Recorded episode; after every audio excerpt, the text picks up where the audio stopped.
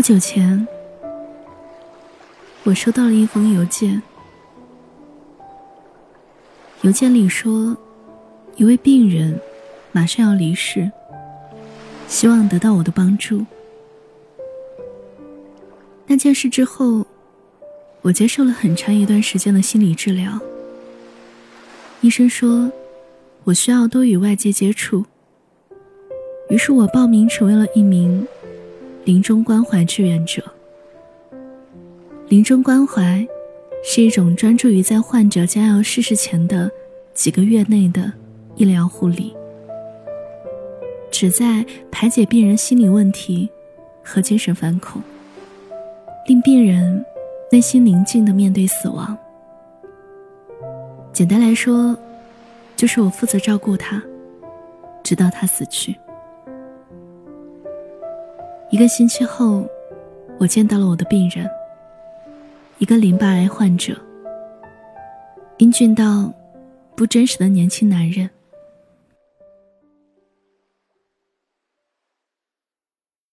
积攒了这么久，终于够见你了。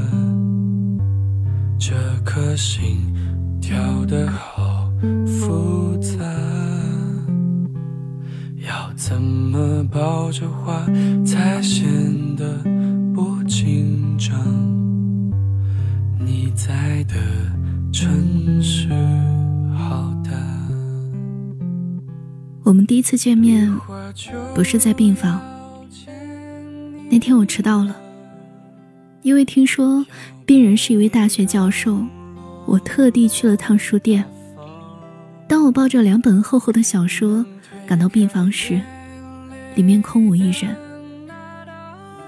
路过的护士告诉我，他也许去楼下散步了。昨夜下了一场春雨，路边不知名的野花还凝着露珠。我记得那天是农历的惊蛰，是万物复苏的时节，满眼是新绿。我在一株。新开的梨树下找到他，他在一张长椅上安静的看书。如果不是身上那一件蓝白相间的病号服，我绝对不会把他当做病人。事实上，在看到他时，我下意识的左右寻找摄像机，以为是碰上哪个男明星在医院拍戏呢。他背对着我，却仿佛。早知道我会来，你迟到了。这是他对我说的第一句话。他合上书，站起来瞥了我一眼，冷冷说道：“我等了一小时四十三分钟。一个癌症患者可以浪费的时间可不多。”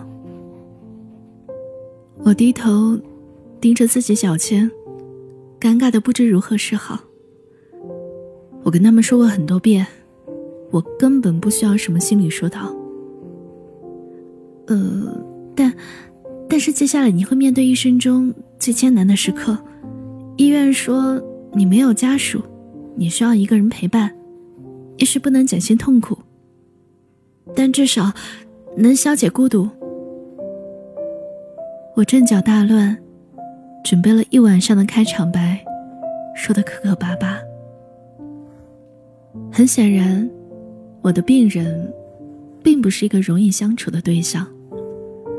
我安慰自己，总不能指望一个生命正在倒计时的人还留着好脾气吧。在护士站翻到他的档案，才能体会他的心情。这个叫陈思睿的男人，拥有让人赞叹的外表，以及惊人的履历。十五岁发表 SCI 论文，十八岁读博士，并发前在国家高能研究所研究量子动力。这样的天才，全国大概找不出第二个。他的人生本该是完美平顺的，忽然遭此劫难，任谁都无法接受。我正看着档案发呆，忽然他的病房里传来一声巨响。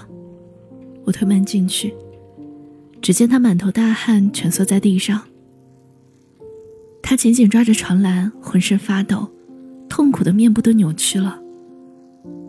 我冲过去扶他，他就像抓住了救命稻草般死死拽着我的手臂。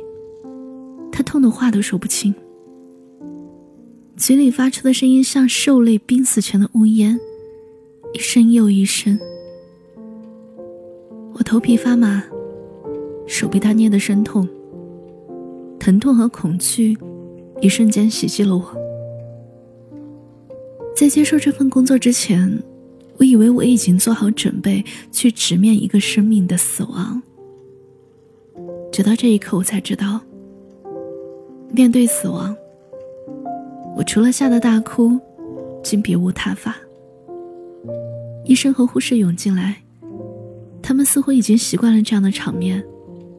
三四个人将他抬回床上，麻利地按住他的手脚。你出去。他放开了我的手，拼命忍着痛，从牙缝里挤出三个字。我看到他的眼神是那样绝望和狼狈。出去！吼出最后这句话，他彻底失去意识。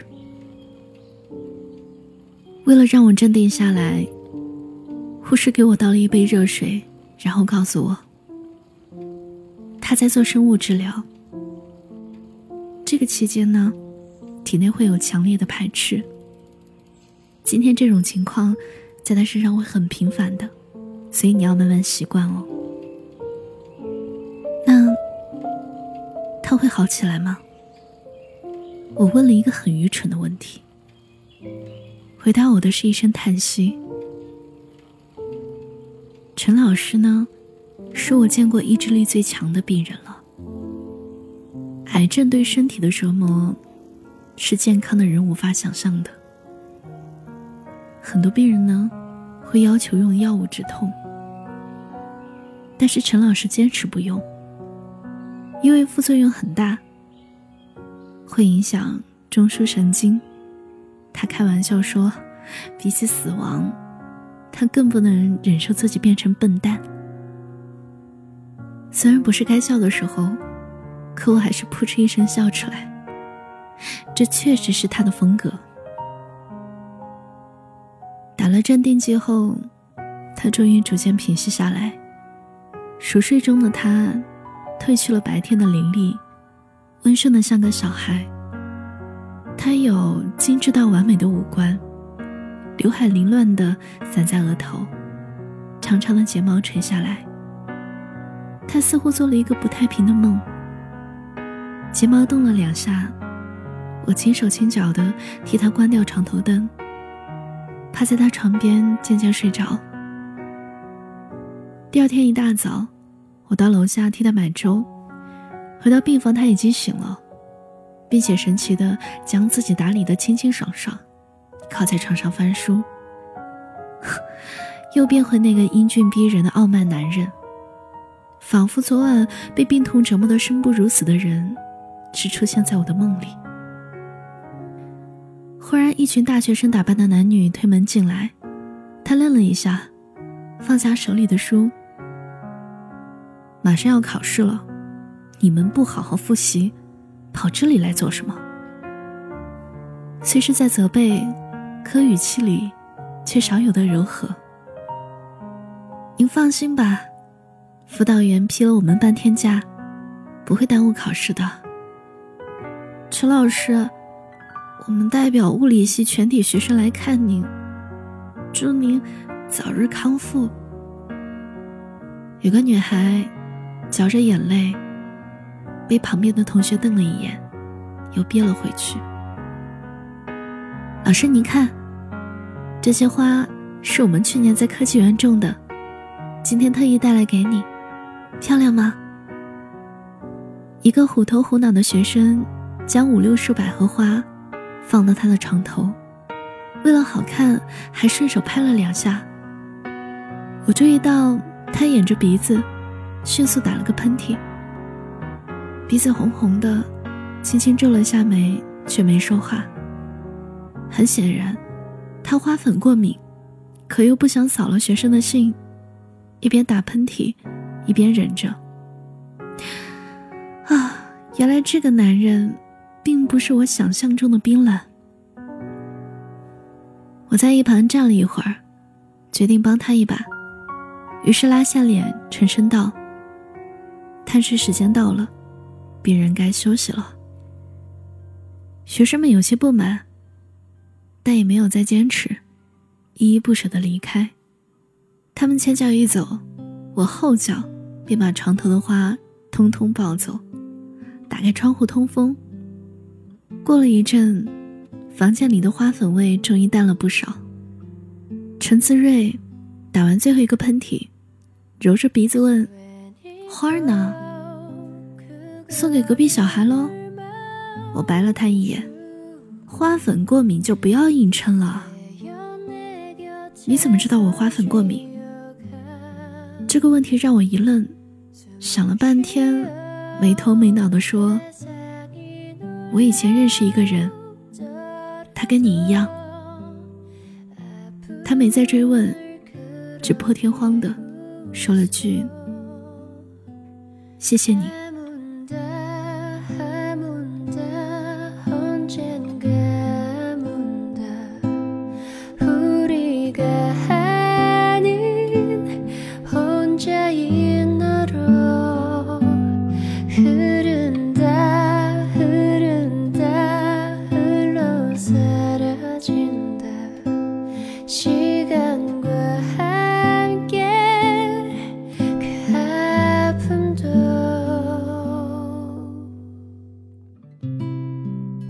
我们之间的转机出现在一星期后。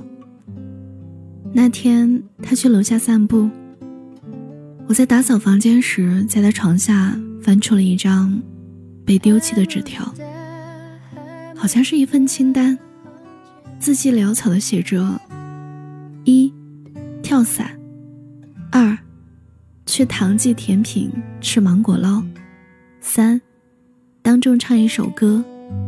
四，去布拉格看圣维塔教堂。他不知道是什么时候回来的，麻利的将我手中的纸条抽走。这是什么？他语气冷冷的。没什么，已经没有意义了。一边说着，一边抬手准备撕掉，却被我一把抢过来。你的愿望吗？我兴奋的大叫：“为什么不去实现它？”他看我的眼神像在看一只怪物。不可能。他斩钉截铁：“怎么不可能？哎，你现在的身体还可以走，可以跑，骂起人来精神气十足。那么就趁现在去啊，去实现你的愿望。我跟你一起。真的到了走不动的那天，再放弃也不迟啊。”没再反驳我。第一个愿望是跳伞。我前几天呢看到新闻上说，一个八十九岁的老太太从一万五千英尺的高空玩跳伞。陈老师，您贵庚？应该不到八十九吧？他说了一声“疯子”，便扯过被子盖住头，不再理我。而接下来几天。我欢天喜地的到处联系跳伞俱乐部，他并没有阻止我。我知道，他同意了。如果不是因为他，我这辈子都没有想过自己会坐在直升机上，穿着全副武装的跳伞服，在三千米的高空盘旋，还时刻准备往下跳。教练正麻利的用固定装置。将我和陈自睿捆在一起，而我冷静的试图做最后的挣扎。我觉得是不是有什么环节弄错了？他抬头看了我一眼，哎，清单是你做的，愿望是你的，为什么我要和你一起往下跳啊？我记得你亲口说过，会一直陪着我。他清亮的眼睛看着我。慢慢悠悠的开口：“好吧，就算我豁出去跳了，可为什么是你带我？我要专业的教练。像我这种初学者，一般选择双人跳伞，也就是教练捆在学员背上，两个人一起跳，颇有殉情的味道。我一个连过山车都没玩过的人，突然就跳到自由落体这个档次，本来就已经是对我纤细脆弱的神经的莫大考验，更何况对象还是这个看起来弱不禁风的文弱书生。开玩笑，我还想多活几年呢。一旁的教练笑了：“你别小看他，他可是专业人士，国内……”拿到跳伞执照的可没几个。放心，我不会让你这么容易死的。陈思睿拿出那张清单，用笔划去了第一行，然后不由分说的拎起我，哗的一声拉开舱门。我站在门边往下看，好，好高。陈老师。陈教授，陈大爷，我们打个商量。我话还没有说完，脚下一轻，顿时失去了重力，我就这么被他扔了出去。我吓得紧紧闭着眼，耳朵里发出轰隆隆的巨响。我知道自己正穿过层层浮云，以超过两千公里每小时的速度下落。这无止境的坠落。让我料定自己会被摔死，这一定是我人生中最后几秒钟。就在我恐惧的大叫时，忽然身体一滞，我感到自己正在急速上升。是他打开了降落伞，迅速下坠的势头停下了，狂乱不已的心停下了。我们漂浮在空中，耳边的风声。变得异常柔和。我从来不知道，原来世界如此宁静，心也渐渐安定下来。直到一声熟悉的轻笑响起，梁远，你睁开眼。想把你抱进身体里面，不敢让你看见。嘴角那颗没落下的泪。这是最后的一夜，在你离开之前，能否让我把故事重写？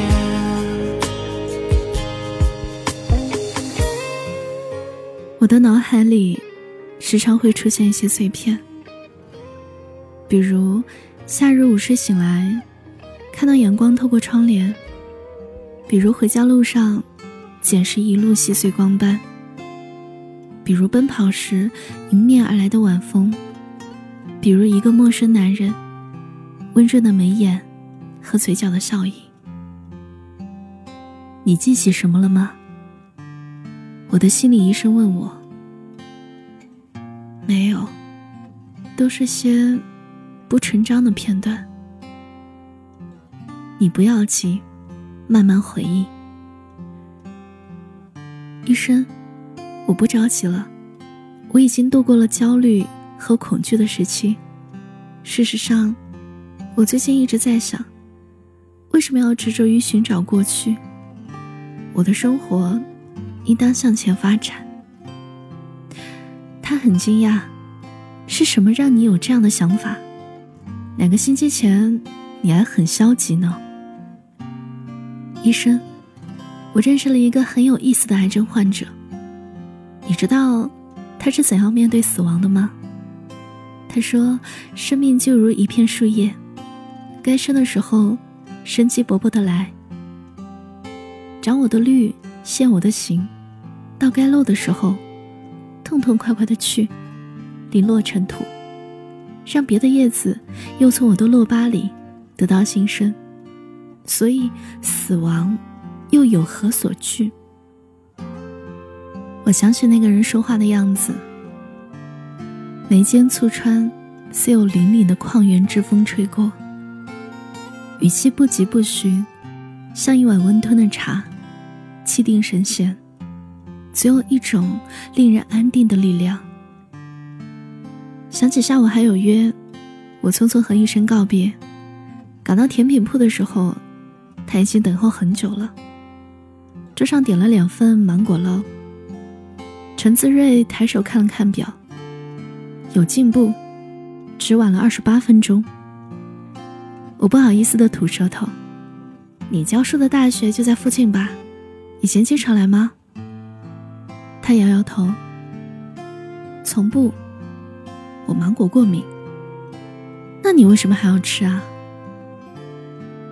他掏出清单，利落的划掉了第二行字，然后挖了一勺芒果。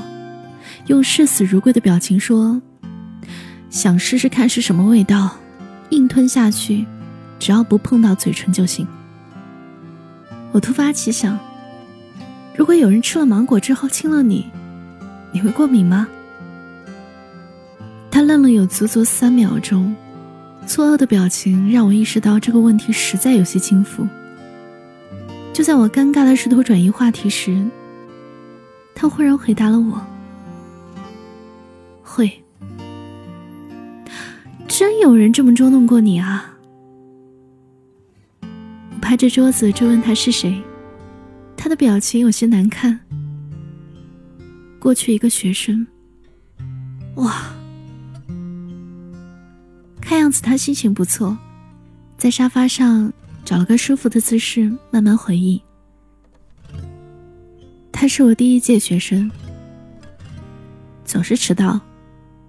说来奇怪，他是个很守时的人，连每星期的团部活动都去的分秒不差，唯独我的课天天迟到。你知道为什么吗？他侧头望向我，示意我说下去，因为他喜欢你。年轻女孩爱上自己的老师。羞于表白，可又心有不甘，只好想些法子来引起他的注意。情窦初开的少女，有资格做傻事儿。他低头笑了笑，并未否认。毕业那天，他约我出来，这丫头又迟到。我教了她四年，一点没改。我在这里等了她两个小时，好不容易来了。一坐下头，就埋头吃芒果捞，一句话也不说。我就看着他把那一碗芒果捞一点一点吃干净，然后抬起头，郑重其事地对我说了一句话。他的眼角带着笑意，眼神是那么那么的柔和。这种眼神我是明白的。人们只有在回忆自己最最真实的记忆时。才会露出这样的眼神。他看了我一眼，微笑着继续说：“他说，陈老师，我想做你的妻子。”我一时停住了呼吸。我这辈子第一次在异性面前方寸大乱，起身欲走，结果他拉着我不管不顾就亲了上来。然后呢？然后我嘴巴就肿了三天。居然还有这样的女孩！我拍着桌子大笑不止。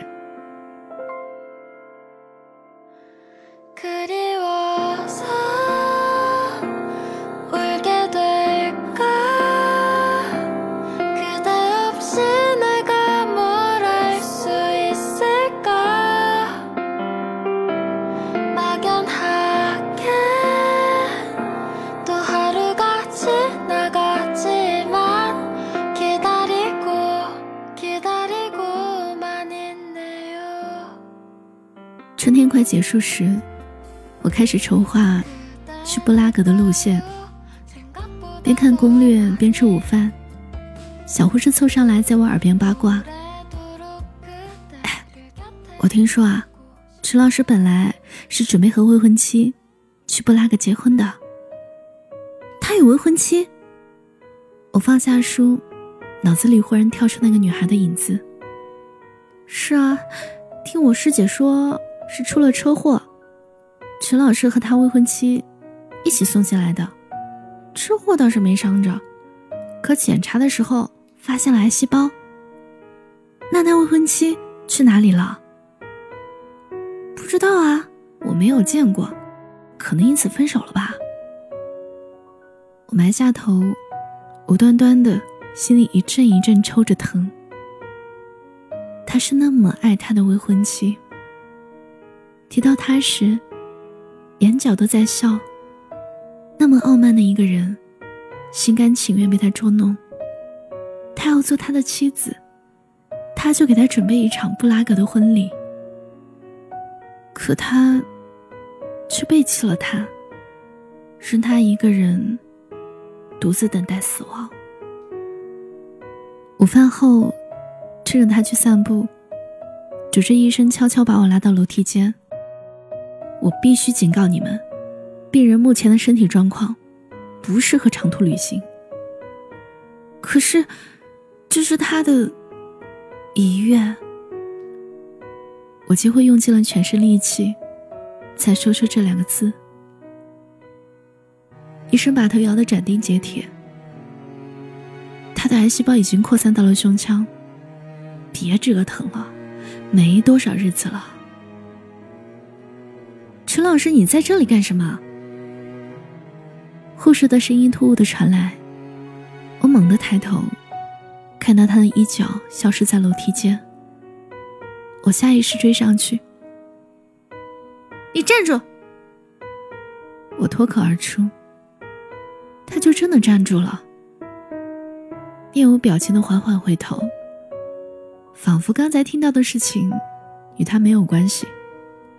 他就这么定定的看着我，不悲不喜，而我却哽咽着，再也说不出一句话。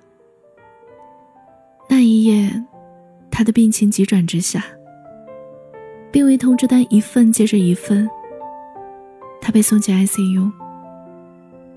整整一个月，他都不省人事，仅靠呼吸机维持呼吸。再出来时，他被折磨得不成人形。夜里，我坐在他床边发呆，忽然有人轻轻捏捏我的手。我回过神来，发现他醒了。他问我昏迷了多久，我说。三十二天零五个小时，倒是够拍一部失恋三十三天了。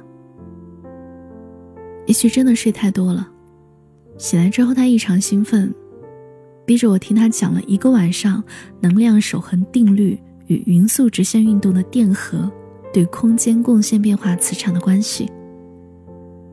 黎明时分，他忽然看着窗外说：“我想出去走走。”别任性了，医生好不容易才保住你的小命。他坐起来，麻利换衣服，回头冲我一笑：“我的小命，我自己负责。”他现在虚弱的，走路都需要搀扶，却还是将自己收拾得得体整洁。出租车将我们带到海边，时间刚刚好，天色慢慢亮起来。我们坐在沙滩上，也只有我和他存在的风景中。蓝灰的晨光，宛如温柔的触手，一点一点照亮我们。他忽然回头，向我伸出一只手：“走吧，去哪儿？你想去哪儿？”就在他的身后，一轮新日。从海平面挣脱出来，在眨眼的一瞬间，金色的光芒铺满了整片海面。刹那天地间清光万里，我将手放在他的掌心。这一刻，我似乎没有了任何遗憾，仿佛几千年的悲喜都到了家。布拉格，我听到自己这样说。初夏的清晨，阳光并不炙热，照在树叶上，闪着光，绿油油的，生气逼人。维也纳的街道上，晨雾浓浓，行人寥寥。他站在一片树荫下，晨风扬起他的头发，身后就是繁花如织的木槿花。后来的很多年里，我再想起他，脑海里都浮现出他站在树荫下这个画面。阳光照在他英俊的脸上，而我的心乱如麻。由于没有直飞的航班，我们只能从维也纳转机到布拉格。我们心里都清楚，对于他来说，这很有可能是一场有去无回的旅行。如果我没有办法走下去了，请你一定要帮我完成剩下的心愿。这天早上，他忽然这么对我说。我终于还是忍不住问他：“他知道吗？世间万物都能忘怀，唯有对爱人的眷恋最难放下。他知道，这世上最爱他的男人将不久于人世了吗？他为什么不在你身边？”那是我们坐在路边一家酒吧里，他低头摩挲着酒杯，刘海遮住了眼眸。只见他嘴角动了动，笑得云淡风轻。我希望他永远不知道，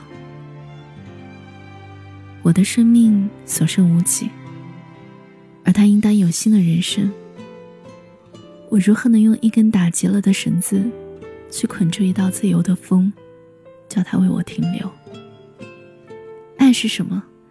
爱不是索取，相反，爱是给予。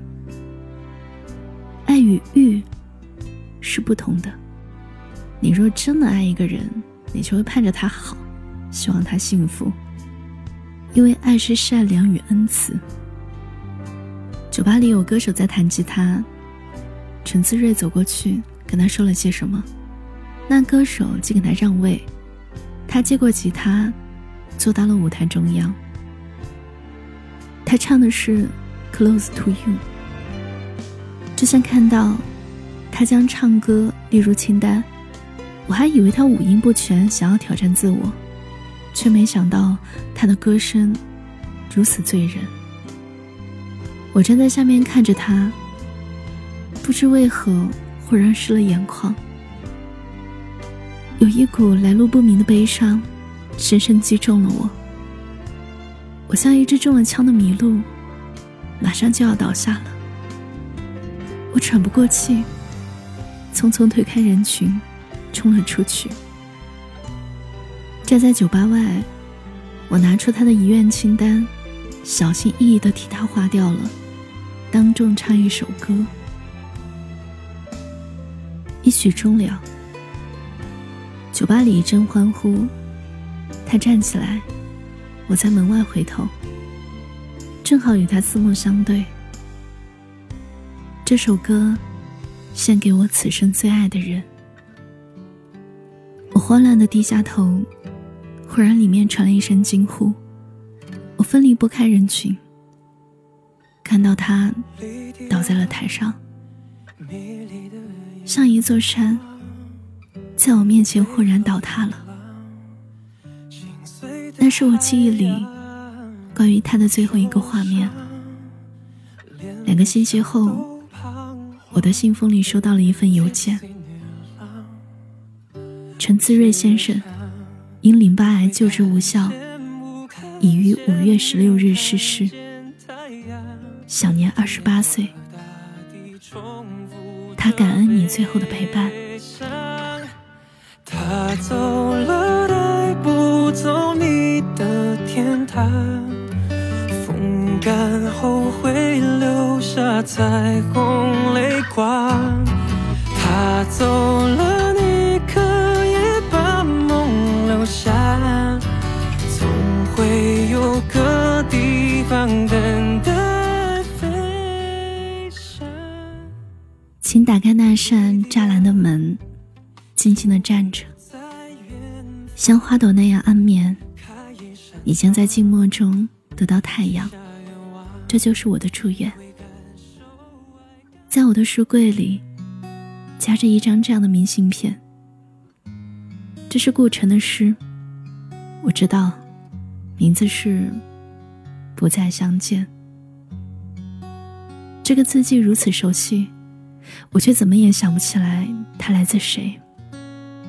我的记忆里有一段空白，医学上称为逆行性遗忘症。我忘掉了生命中一些很重要的东西，那些记忆像变异的癌细胞，被一刀切除。很长一段时间，我都生活在对自己的怨恨里。漫长的一生，每个人都会经历各种各样的事情，有的带来痛苦，有的带来喜悦，有的让人失望，有的让人兴奋，而我什么都没有。一个没有根基的人，外界的任何风吹草动，都会让他对自己丧失信心。直到我遇到一个男人，与其说我在陪伴他，不如说他在帮助我。我陪他结束了他的生命，他帮我开启了我的人生。人类的生命，并不能以时间的长短来衡量。心中充满爱时。刹那即永恒。我应当感恩那些奔流的大河，以及逐流的日子；也应当感恩那些令我困顿和裹足的时刻。他们是我生命中的云帆，也是我终要越过的沧海。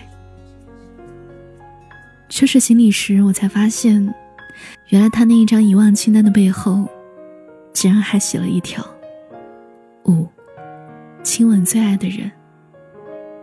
更奇怪的是，已经被划掉了。我不知道他是什么时候完成的，他成了一个未知的谜。如果说这世上有什么奇迹，那一定是一个绝望之人重拾了生活的希望。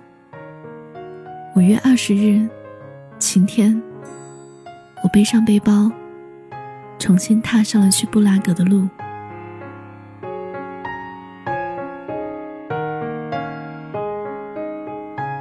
据说人在弥留时，脑海里会闪现出此生种种过往，最终停留在最美的一个瞬间。